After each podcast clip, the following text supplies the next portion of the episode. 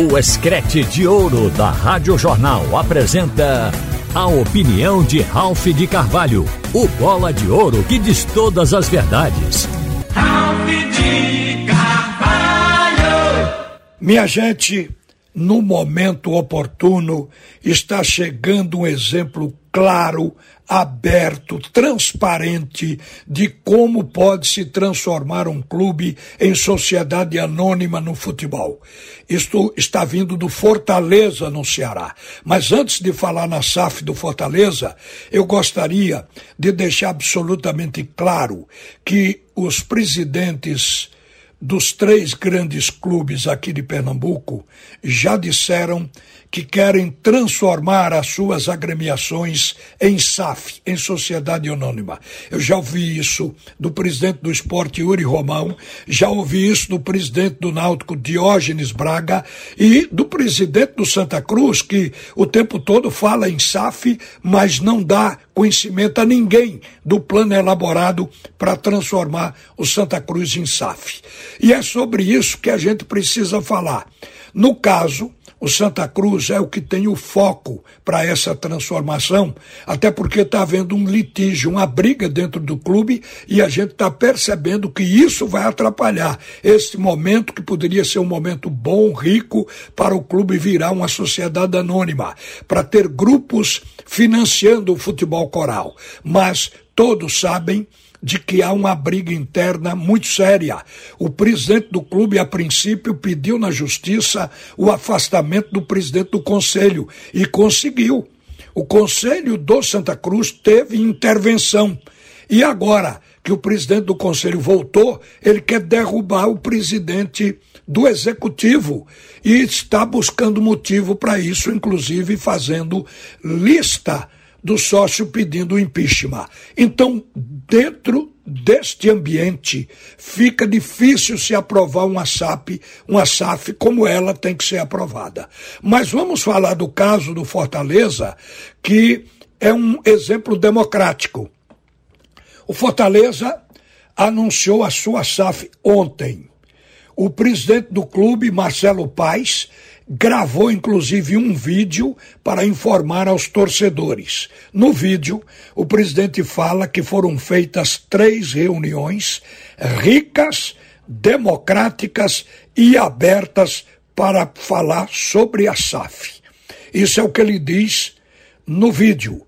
E diz que a decisão final será do torcedor.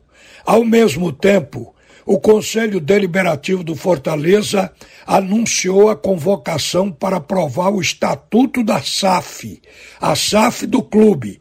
Este é um passo antes de convocar a Assembleia Geral. E o que eu vejo é que a última reunião com os sócios do Fortaleza para tratar da SAF aconteceu em julho. Foi perto, foi próximo. A discussão girou em torno de tirar dúvidas sobre o processo e o que pode acontecer com o clube caso seja implementada a sociedade anônima. Ninguém falou até agora em cláusula de confidencialidade. Tudo está sendo tratado abertamente com o sócio do clube.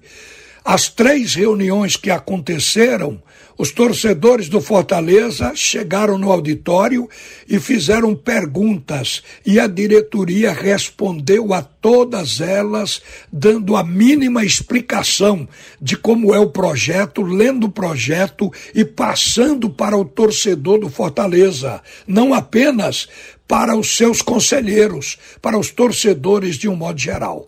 E o presidente do clube ele agora no vídeo diz que a decisão será do torcedor, porque vai ter a aprovação a princípio do Conselho, a reunião do Conselho do Fortaleza é para isso, aprovar a SAF, todo mundo já sabe, já foi discutida a SAF, já foi discutido o documento que transforma o clube em SAF, então agora vai para aprovação do Conselho. Após a aprovação do Conselho, veja que maneira transparente, vai para aprovação de uma Assembleia Geral, que ao cabo e ao fim é o torcedor quem vai decidir. Na hora de assinar a SAF, O presidente do clube, o Marcelo Paes, vai assinar, mas respaldado pelo Conselho e pela Assembleia Geral. Haverá aí, sem dúvida, relatório das duas reuniões. Isso vai deixar diante do comprador das ações do Fortaleza, vai deixar o clube fortalecido e aberto.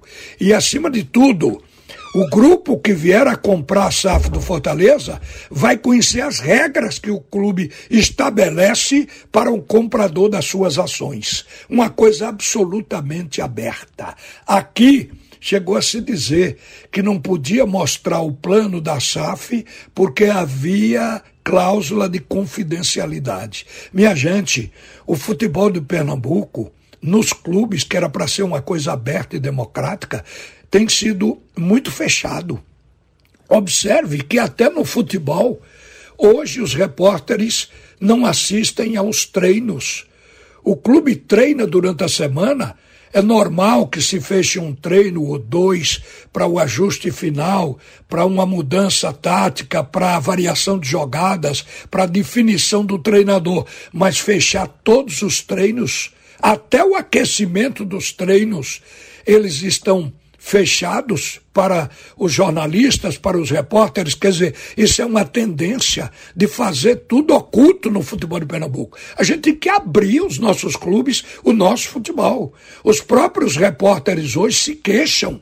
É muito difícil até arrancar notícia, exatamente porque não se vê o jogador no treinamento, não se sabe com antecedência quem se machucou, quem poderá estar fora do próximo jogo. Quer dizer, isso significa dizer que o nosso futebol tem uma tendência a fazer tudo oculto, tudo fora dos olhos da torcida. A gente precisa mudar. Este exemplo do Fortaleza serve muito bem para nós aqui. Uma boa tarde, minha gente. Você ouviu a opinião de Ralph de Carvalho, o bola de ouro que diz todas as verdades.